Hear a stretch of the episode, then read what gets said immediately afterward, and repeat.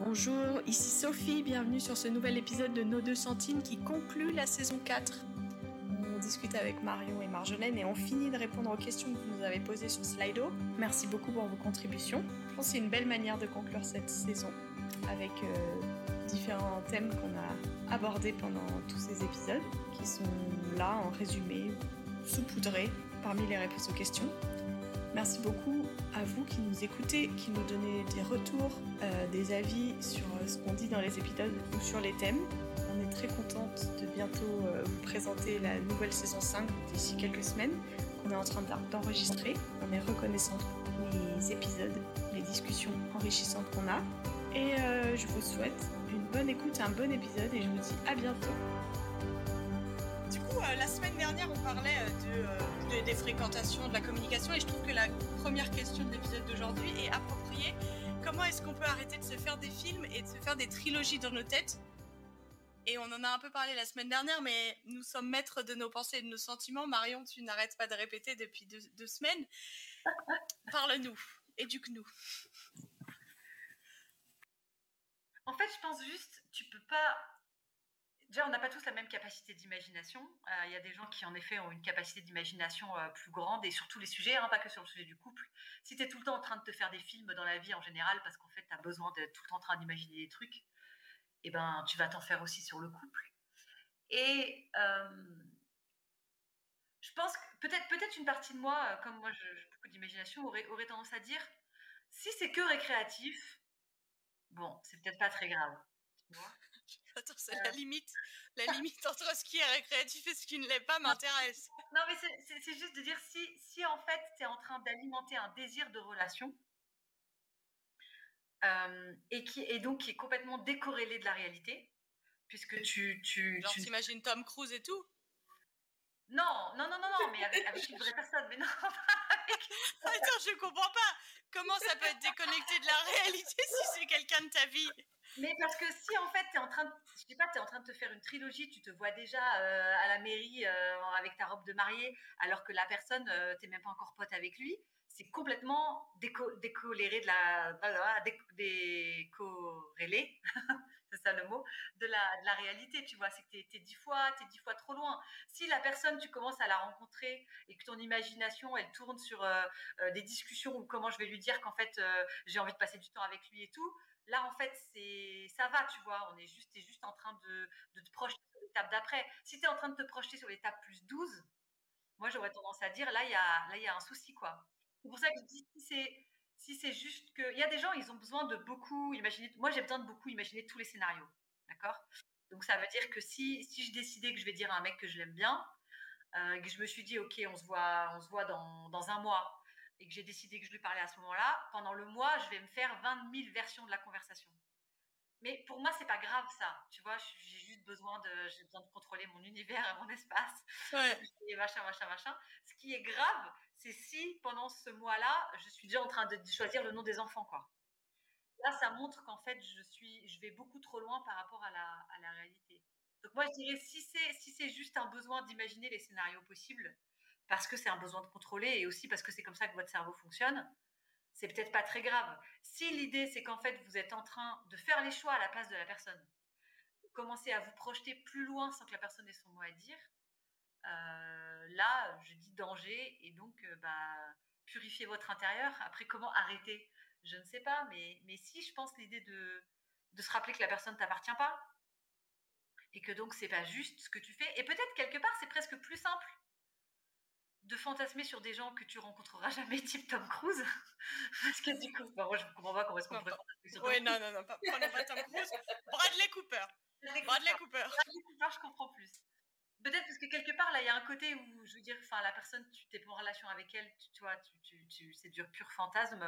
Bon, ce serait sans doute pas très sain si tu te noyais dans ce truc-là, mais, voilà, peut-être je serais moins inquiète que si tu fais ça avec euh, quelqu'un qui est ton quotidien et à qui tu n'as pas demandé son avis et avec qui, euh, tu vois, et qu'en fait, tu vas, tu vas beaucoup trop loin, quoi.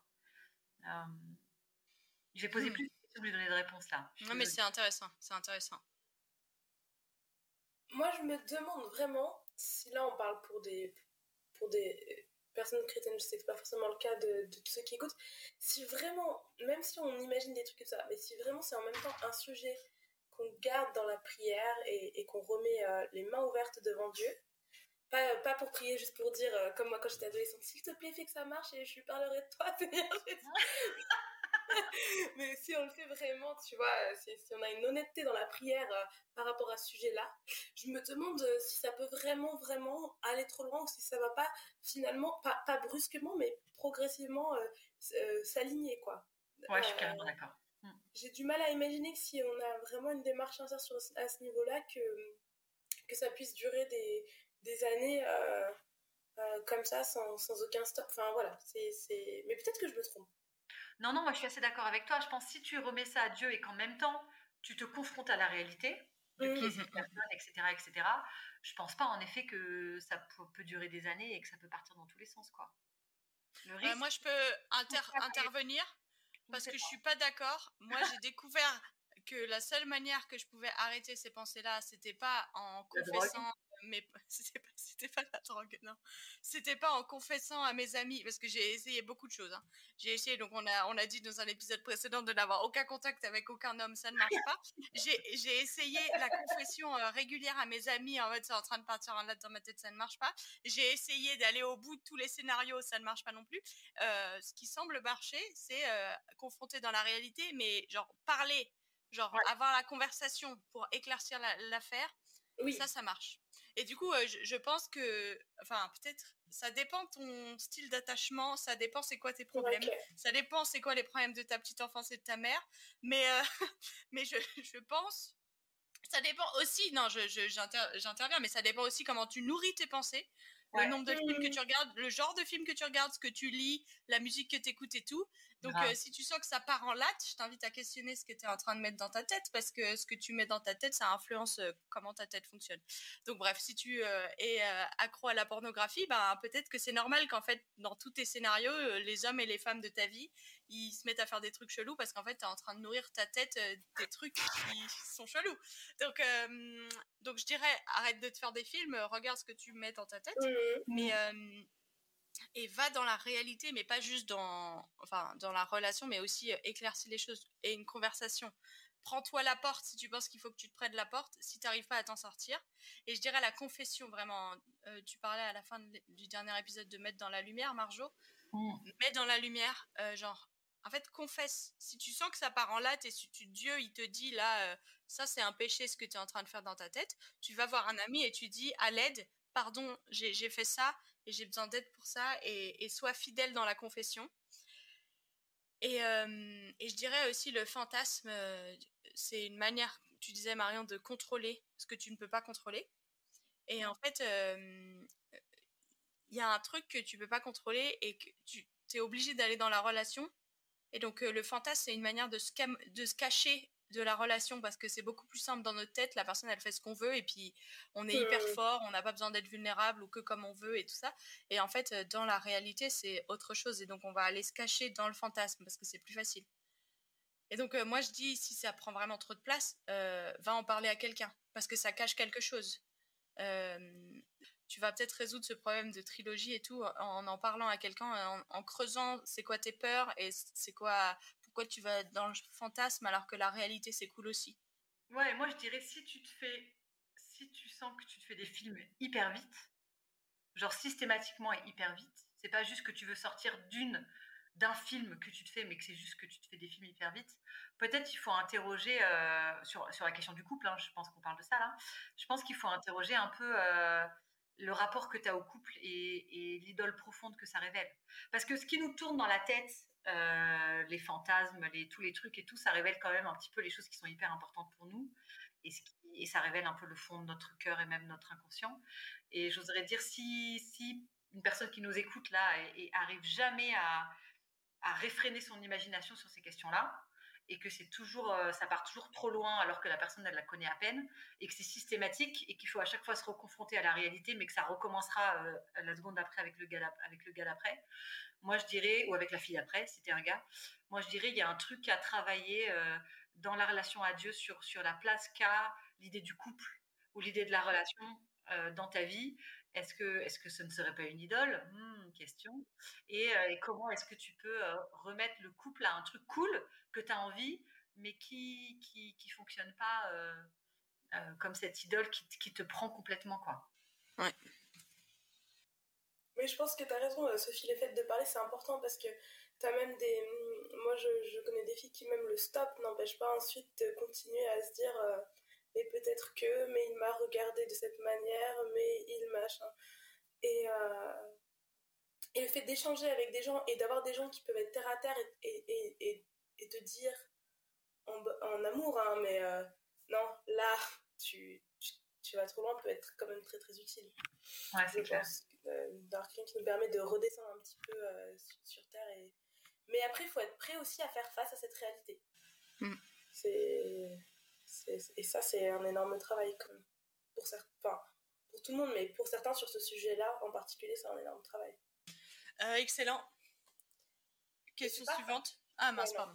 Non, si on avait eu 5 minutes de plus, j'aurais bien voulu savoir comment on le dit en amour aux, à, nos copines ou à nos potes. Euh, punaise, là, t'es dans du fantasme où tu. Mais stop. Euh, mais mieux que ça, quoi. Comment on dit aux autres stop, arrête, non, il n'est pas du tout intéressé, reviens. Euh, mais comment on le dit C'est parce que ça, je trouve que c'est pas si simple. C'est clair. Bah, en fait, moi, je dirais, la première chose, c'est que peu importe comment tu le dis, ça va être brutal. Donc, euh, tu peux le dire de toutes les manières que tu fais, tu pourras pas euh, le dire, voilà, toutes les fois où mes copines, elles m'ont dit, Sophie, non, tu es partie trop loin et tout. j'ai pas trop apprécié, mais je les ai, j'en suis reconnaissante. Je leur ai rapidement dit merci de me l'avoir dit. Mais euh, juste dire, euh, là, je pense que tu lis quelque chose dans son comportement, le, comportement de cette fille ou de ce gars qui n'est pas du tout là. Juste ça, dire, euh, tu sais, il y a une autre lecture. Ouais, Parce que, genre, le tunnel cognitif de. Alors, c'est sûr, la personne, elle est intéressée, donc tout, tout. Enfin, genre, ça s'appelle comment? Le biais de lecture. Ou, tout, tout ce que la personne, elle fait, ça va nourrir ça on est forcément dedans, je pense, quand on est intéressé par quelqu'un. Pas forcément, mais on est quand même souvent dedans. Et on a besoin de gens qui nous disent, euh, il y a quelqu'un, il y a une autre lecture complète. Et, je pense que poser des questions et, encourager les gens à se confronter à la réalité, euh, ça peut aussi être une façon de, le faire. Euh. Après, c'est touchy parce que tu te dis, si la personne, elle me croit, ça va lui éviter de se faire prendre un râteau. Donc, je préférerais qu'elle me croie moi quand je lui dis qu'en fait, il n'est pas intéressé plutôt qu'elle aille jusqu'à dire à la personne ah, tu sais je t'aime bien et qu'elle se fasse euh, prendre un vent et en même temps euh, je crois quand même que si tu es dedans les, personnes qui, ont suffisamment de recul sur elles-mêmes, elles vont peut-être te croire et te dire ah oui, ok, je pense que tu as raison et tout. Mais il y en a d'autres, de toute façon, tant que la personne ne les aura pas regardées dans les yeux. Et encore, et encore, moi j'en connais certains, euh, la personne a beau avoir dit plusieurs fois qu'elle n'était pas intéressée, la personne entendait je ne suis pas intéressée maintenant sois patient et continue à, décortiquer mon, mon, comportement, tu vas voir que donc ça, peut vraiment être compliqué. Hein. Il y a des gens quand ils sont intéressés, ils sont vraiment intéressés, quoi. Ils font pas les choses à moitié. Euh, mais ouais, encourager les gens à se confronter à la, à la réalité, quoi.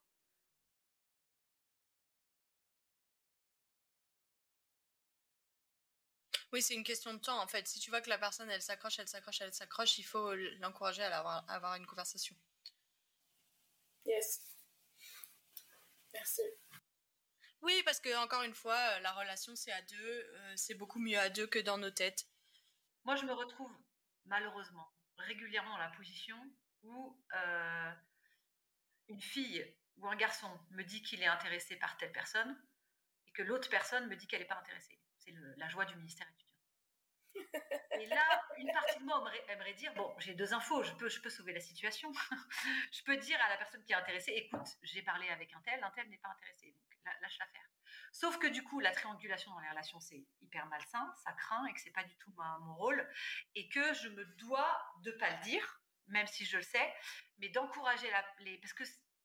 Et je pense que ça peut être un truc en tant qu'ami, on peut être un peu tenté de jouer. Alors, euh, euh, les médiateurs ou les négociateurs et de se retrouver triangulés dans une relation. Mais la relation, c'est un truc qui se vit à deux, même si en fait, il va pas y avoir relation et que tu sais qu'en fait, suite à la conversation, les gens vont aller chacun de leur côté. En fait, tout le monde apprend quelque chose dans l'histoire. Et je pense qu'il y a quand même plus. C'est beaucoup plus sain de, les encourager à se parler plutôt que d'essayer de jouer le, médiateur et de dire, bon, écoute, moi je sais, donc toi je peux te dire, machin m'a dit que, et toi je peux. Et moi, j'ai été tentée de le faire plusieurs fois. J'ai toujours résisté à la tentation et j'en suis très fière. Parce que plus je vieillis et plus je me rends compte qu'en fait, c'est vraiment foireux comme position. La position de la personne qui va, qui va dire. Euh, euh, et c'est ce qu'on faisait quand on était à l'école, quoi. Ah, j'aime bien ton copain, est-ce que tu sais s'il est intéressé par moi, machin, machin. Et c'était déjà malsain quand on avait 8 ans, euh, c'est encore malsain quand on a 30. Donc je pense qu'il faut vraiment résister à cette tentation de, de dire bon bah écoute je vais lui demander s'il est intéressé ou pas et puis je te redis ou je vais essayer de me renseigner et tout.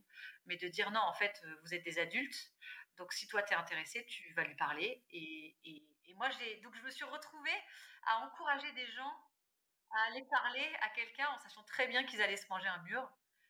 Mais bon en fait avec le recul je me dis je pense que c'était quand même la solution la pire oui, ce que ce qu'on disait sur l'amitié homme-femme ou même l'amitié avec des gens euh, tu pourrais être intéressé, si c'est la base, c'est la communication et l'honnêteté, si c'est le seul garant qu'il peut y avoir une vraie amitié, en fait, il faut que tu apprennes à, avoir ces conversations-là, euh, à aller au devant des râteaux que tu peux te prendre, à aller euh, et rapidement, je veux dire, c'est ça la clé aussi, je pense, c'est que si tu as fantasmé pendant 9 mois, un an, 6 mois, 3 ans, 5 ans sur une personne, c'est encore pire.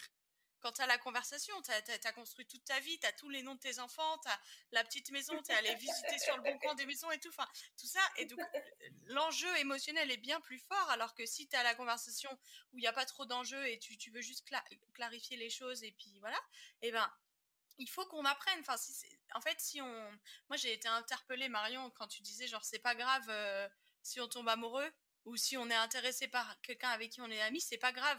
Et eh ben en fait, si on croit vraiment que c'est pas grave, ça veut dire que c'est pas grave d'avoir des, discussions, même si elles sont challengeantes, même si on va pleurer un peu et que ça va piquer parce qu'on aimerait bien que la personne elle soit intéressée aussi. Des, enfin ouais, il faut arrêter de mettre de l'affectif à fond dans un truc où on veut normaliser ça. Voilà, on est ami avec des personnes, des fois euh, on est intéressé, des fois non et tout ça. C'est pas agréable, mais c'est pas si grave quoi. Ouais. Euh, alors, euh, Marjo, une question pour toi. Comment améliorer sa vie de couple marié? Aïe, vous avez, si vous êtes marié, en vrai, vous avez le droit d'avoir des avis sur ça. Parce que vous voyez des couples mariés fonctionner. Mais je dirais, euh, en fait, c'est comme nos amitiés. je, dirais la communication, la vérité, l'amour de l'autre. Euh, et, aussi, euh, parce que moi, je, vais le dire pour nos milieux chrétiens où on ne le dit pas assez, euh, éventuellement demander de l'aide si on a besoin d'aide à un conseiller conjugal ou pas pour améliorer sa com sans attendre qu'on soit dans un sans attendre d'être en crise ou au bord du divorce chercher de l'aide si on a besoin d'aide parce que c'est une relation complexe le, le, mariage ouais, franchement, je, je, pense pas qu'il y a de recettes. Je suis désolée pour ceux qui attendaient des, recettes. Euh, mais euh, en fait, travailler à la relation, quoi. J'ai pas beaucoup plus de choses à dire que, que travailler à cette relation et, euh, et être prêt à, à, à se donner pour l'autre. je pense que ça, c'est un enjeu énorme dans, dans le mariage et c'est ce qui est difficile. C'est que c'est peut-être la on doit se donner dans toutes nos relations, mais encore plus particulièrement, je pense, dans notre mariage. Et, euh, c'est le lieu de la haute vulnérabilité, moi, je pense. Et, euh, et, du coup, c'est très chouette. Mais euh, qui c'est qui disait c'est, Est-ce que c'est une de vous, les filles, qui parlait de. Dans le mariage, on peut avoir des grands hauts et des grands bas? Non. Pas moi, en tout cas. C'est Alberi, je pense, un, gars qui, qui est anglais, qui parlait de ça, qui disait que, en gros, dans le célibat, on peut avoir des déceptions et, et des grandes joies dans la vie, hein, et, dans le mariage inversement, mais quelque part dans le célibat, on n'aura jamais, euh, on va jamais souffrir de son célibat autant finalement que ce qu'on peut souffrir dans un mariage. Et peut-être qu'à l'inverse, il y a des joies qu'on ne connaîtra pas dans le célibat, qu'on connaît par rapport au mariage, mais il y a aussi des souffrances qu'on ne connaîtra pas. Je suis désolée, c'est peut-être pas du tout clair ce que je suis en train de raconter. Si, si. si, si c'est très clair. Euh, et Quand c'est dur, c'est vraiment dur, quoi. Ouais, et je suis pas sûre que j'aide vraiment à répondre à la question qui était posée, mais, mais il faut avoir conscience que quand on va vers le mariage, on va vers une relation qui va être euh, hyper nourrissante, mais hyper euh, difficile aussi. Voilà, si je vous ai tous fait envie. Et, j'aime bien que tu parles de, conseiller conjugal. Euh, ou enfin voilà, conseiller conjugal ou familial ou autre sexologue et tout, parce que je pense que c'est important de dire que quand un couple se retrouve à faire appel à ces personnes-là, c'est pas un échec en fait. C'est de, prendre en compte le fait que la vie à deux, c'est parfois difficile. Il y a des choses que tu n'avais pas vues euh, dans les fiançailles, des nouveaux défis aussi, parce que, parce que ton corps change, parce que tes émotions changent, parce que l'arrivée d'un enfant euh, change des choses. Et le fait d'avoir besoin d'aide et de, et de se dire, OK, on a besoin de quelqu'un pour nous aider à prendre du recul sur la situation, etc., ça ne veut pas dire que c'est un échec. quoi. Euh, ça veut dire que, à passer à une étape, vous avez plus besoin d'aide parce que, la relation change. Et je pense que ça aussi, il faut avoir conscience que comme pour l'amitié, la relation de couple, elle va pas rester la même toute la vie. Euh, il, y aura la version sans enfants, la version avec des enfants, la version avec plusieurs enfants, la version avec des enfants qui vont bien, la version avec les enfants qui vont pas bien, la version où les deux travaillent, la version où un des deux au chômage. En fait, il va y avoir plein de versions différentes du couple quand on vieillit, etc. Et que du coup, toujours on va avoir besoin de s'ajuster euh, et de retravailler et de rediscuter des trucs et que le fait d'avoir une communication continue et de jamais penser la relation elle est acquise quand même l'amour de l'autre à un moment donné il est acquis mais pour autant ça s'entretient aussi et de toujours euh, comme toutes les relations c'est pas c'est sur des rails et après ça roule tout seul quoi en fait c'est tout le temps en train de changer et d'avoir conscience de ça et de pas penser que si la relation change et qu'il y a des choses nouveaux à mettre en place, et ben c'est que c'est un échec quoi. Ben non, en fait, c'est normal. Enfin, c'est la vie quoi. Exactement. Et puis quand, en fait, on n'est jamais complètement enfin préparé euh, à, cette relation-là non plus. Et euh, même si on a une bonne prépa au mariage dans, dans notre église, ce qui est rare, euh, on n'est jamais complètement préparé à ça, parce que c'est, quand même quelque chose d'assez unique. Mais comme la parenté, il y a un tas de choses, en fait, on n'est pas préparé tant qu'on le vit pas. Et donc, c'est possible qu'en cours de chemin, on ait besoin d'outils ou, euh, d'accompagnement. Mais c'est intéressant d'avoir euh, discuté quand même avant de se marier de, tu de comment on voit tout ça et d'essayer de, s'engager avec quelqu'un qui a cette même envie de travailler sur lui-même. Bon, bah, en tout cas, bon courage si vous êtes mariés. Euh, moi, j'ai envie de dire le meilleur. Enfin, j'ai l'impression que le meilleur est à venir et que tu parles avec des gens qui sont mariés depuis 25-30 ans et qui ont travaillé euh, dès le début pour avoir euh, une bonne communication de l'honnêteté. Ils commencent à s'éclater vraiment au bout d'un moment. Et il y a beaucoup de couples comme ça qui témoignent que le travail que tu fais au début de ta vie de couple marié, elle porte vraiment du fruit par la suite et que c'est pas vain de continuer de communiquer, de, demander de l'aide. Et moi, j'ai déjà parlé avec des thérapeutes qui disaient mais combien de fois on voit des couples, mais ils arrivent, en fait, on a juste à déclarer la mort parce qu'ils auraient dû venir plus tôt et que et que il y a des moments où c'est trop tard. Et je pense qu'avec Dieu, rien n'est trop tard. Mais il y a des moments où tu, vas voir le thérapeute, mais en fait, c'est déjà, c'est déjà trop galère, il y a déjà eu trop de blessures et tout ça, et qu'il vaut mieux y aller au début quand il y a des petits problèmes, euh, comme dans toutes les vies de couple, de relativiser et de normaliser le fait d'avoir des difficultés, d'avoir des conflits, de pas savoir gérer les conflits, d'avoir peur des conflits, d'avoir, enfin, tous les trucs qu'on a autour de, des relations. Bah, il faut y aller assez tôt pour qu'on puisse intervenir encore, quoi. Et la dernière question, comment arrêter de se comparer aux autres filles? Ou aux autres hommes peut-être Est-ce que les mecs se comparent beaucoup entre eux? Je ne sais pas. Je pense que le truc, c'est qu'en fait, se comparer aux autres, c'est que un symptôme, c'est pas la maladie. La maladie, c'est euh, pas être content avec soi. Euh, si, tu, si es cool avec qui tu es, euh, et cool avec tes qualités. Et quand je dis cool avec qui tu es, ça ne veut pas dire te trouver fabuleux, hein. mais ça veut juste dire savoir qui tu es, savoir quelles sont tes qualités et tes défauts, et tu te dis, ben voilà, c'est qui je suis. Ça ne veut pas dire que des fois, tu vas pas te dire, ah, quand même, cette qualité-là, euh, chez telle personne, j'aimerais bien l'avoir. Mais tu vas pas passer ton temps à te comparer. et j'imagine que sous-entendu, c'est que tu soutiens jamais la comparaison. Quoi. La, personne la personne à côté est toujours, est toujours mieux. Je pense que c'est un symptôme de la maladie de, de la question d'avoir une estime de soi qui est juste. Euh, et l'estime de soi juste, c'est pas de se trouver fabuleux, mais c'est de se regarder tel qu'on est et se dire, en fait, ça va. En fait, ça va pas parce que je suis géniale, mais parce que je progresse, parce que Dieu m'aime, parce que Dieu me fait le cadeau de gens qui, connaissent mes défauts et qui sont gentils avec moi et qui m'aiment bien quand même. Et de, de ce. C'était dans un épisode de Et tout le monde s'en fout, chaîne que je, vous, que je vous conseille, dont je suis très fan, où le gars disait en fait, si tu es, si es un écureuil et que tu veux être un tabouret, en fait, tu vas être malheureux toute ta vie, quoi. Euh, et, que, du, que, du, coup, il peut y avoir des fois un tel écart entre qui tu es et qui tu aimerais être. Enfin, je, pense une personne qui est hyper introvertie, hyper timide et qui regarde en bavant euh, des gens euh, qui, dans une, dans une, pièce de 20 personnes, font des blagues, sont suite hyper à l'aise et tout machin, en se disant Oh là là, je voudrais jamais, je voudrais tellement être comme ça. En fait, tu vas souffrir toute ta vie parce que le trajet, il est trop long, quoi.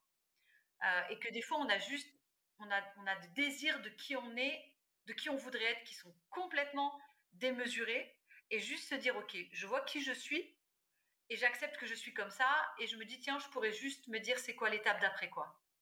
Moi, est-ce que je pourrais être un peu moins timide avant de devenir euh, le, warm-up du groupe, tu vois euh, et, je trouve que de savoir qui on est, être reconnaissant devant Dieu pour qui on est, euh, extraverti, introverti, facilité de relation, pas facilité de relation, bavard, pas bavard, etc être reconnaissant pour qui on est euh, et, se dire je vois quels sont les défauts que j'ai, quelles sont les qualités qui me manquent et je vais essayer de travailler petit à petit pour essayer d'être une meilleure personne. Ça va quand même t'aider à arrêter de tout le temps te comparer aux autres, quoi. Mais je pense que le secret, c'est vraiment d'être d'être content avec qui on est. Yes. Mon prof de dogmatique cette année, on parlait, on avait un cours sur la création. Euh, pour ceux qui écoutent le podcast, j'ai étudié la théologie. Et en fait, il a simplement parlé du fait que le fait que les êtres humains, c'est bête, hein, c'est peut-être évident pour tout le monde, mais moi, ça m'a fait déclic cette année, mais aient des limites, ça, c'est pas quelque chose qui est, là parce qu'il euh, y a eu la chute, enfin, pour ceux qui, enfin, voilà, pour euh, tous ces dégradés, pour ceux qui ne connaîtraient pas le récit biblique, mais ça fait partie de la façon dont on a été créé. On est des êtres finis avec des limites. On n'a jamais été créé infini avec zéro limite. Euh, et, on, est créé avec des limites et c'est ok. Et en fait, avoir des limites, euh, ce, n'est pas un problème, ce n'est pas mal. Et en fait, ça m'a énormément soulagée parce que je trouve qu'un énorme enjeu euh, pour nous, les, femmes qui se comparent entre nous, c'est l'impression que la femme d'à côté, elle arrive à, faire tellement plus ou à être sur tellement plus de terrain ou à être tellement plus ceci ou cela. Euh, enfin, moi, personnellement, c'est plus ce genre de choses-là sur lesquelles je pourrais me comparer plutôt que euh, la meuf en maillot de bain, ça je m'en fous. Mais, euh, mais, et en fait, je me suis dit, ah, mais en fait, et, se dire ça, ok, j'ai des limites, et c'est pas un problème. Ça m'a fait un bien de dingue dans mon année. J'ai, j'ai été créée comme ça, avec des limites. Et, et en fait, ça n'empêche pas de Dieu de faire plein de choses au travers de chacun d'entre nous, etc., etc. Mais avoir des limites, il n'y a rien de mal, quoi. C'est pas une conséquence du péché ou quoi que ce soit, c'est juste être humain. Ça m'a. Ouais, carrément. Moi, je rajouterais que souvent, on se compare, euh, on compare notre pire avec le meilleur des gens. Et donc, on prend euh, le pire en nous, euh, souvent ce que les gens ne peuvent pas voir d'ailleurs, et on le compare avec ce qui est visible, notamment sur Instagram et tout. Et c'est Sam Albury qui dit ça dans son livre sur les 7 mensonges sur le célibat, qu'on compare le pire du célibat avec le meilleur du mariage si on, comme tu disais plutôt, euh, Marjo, si on comparait le pire du célibat avec le pire du mariage, peut-être ça nous aiderait à plus apprécier euh, la vie de célibataire. Mais du coup, euh, en fait, quand je me compare, je veux me rappeler, les autres, ils ont des problèmes aussi. Et, moi, ce que je fais maintenant, c'est quand j'ai envie de me comparer, je veux vraiment ramener ça à Dieu. Et je pense qu'il faut apprendre à accepter nos manquements, nos faiblesses, notre péché. Et euh, il faut apprendre en fait à dire. Euh, moi, la semaine dernière, euh, vraiment, j'avais l'impression d'avoir failli sur plein de points. Et je savais, et j'étais là en mode, oh là là, mais il y a plein de trucs que j'ai mal fait. Et j'avais une angoisse, genre, oh là là, mais je fais comment? Je me sens comme un gros tas, je suis vraiment pas contente de mon comportement et tout. Et en fait, c'était hyper intéressant parce que souvent, je fuis ou alors je vais partir dans du fantasme de ce que je ferai la prochaine fois et tout. Et là, je, me disais, mais en fait, il faut que je me confronte à ça devant Dieu, pas devant. Hein. J'étais seule à Paris-Gare de Lyon et, euh, j'étais là et, je sentais Dieu qui disait Sophie, dépose euh, tes problèmes à Dieu, quoi. Au lieu de, repartir dans tes pensées en disant oui, mais machin, il a fait ça et c'est mieux que moi et tout ça. Et en fait, j'ai trouvé ça euh, hyper intéressant, cette ce besoin d'aller devant Dieu, qui lui euh, n'est pas un humain. Donc on peut pas se comparer à Dieu parce que ben c'est pas comparable, on joue pas du tout dans la même cour. Et moi ça m'a aidé beaucoup et même de dire bah ouais le meilleur de cette personne en fait c'est son meilleur. Je peux pas le comparer avec mon pire parce que enfin voilà et ouais je dirais ces deux choses. Et travaille sur ton estime de toi, tu verras pourras, plus tu travailles sur ton estime de toi, plus tu peux confronter tes problèmes et tes manquements, les regarder en face et dire ah, ça c'était pas ok, ce comportement-là j'aurais pas dû l'avoir, ça c'était pas cool, ça.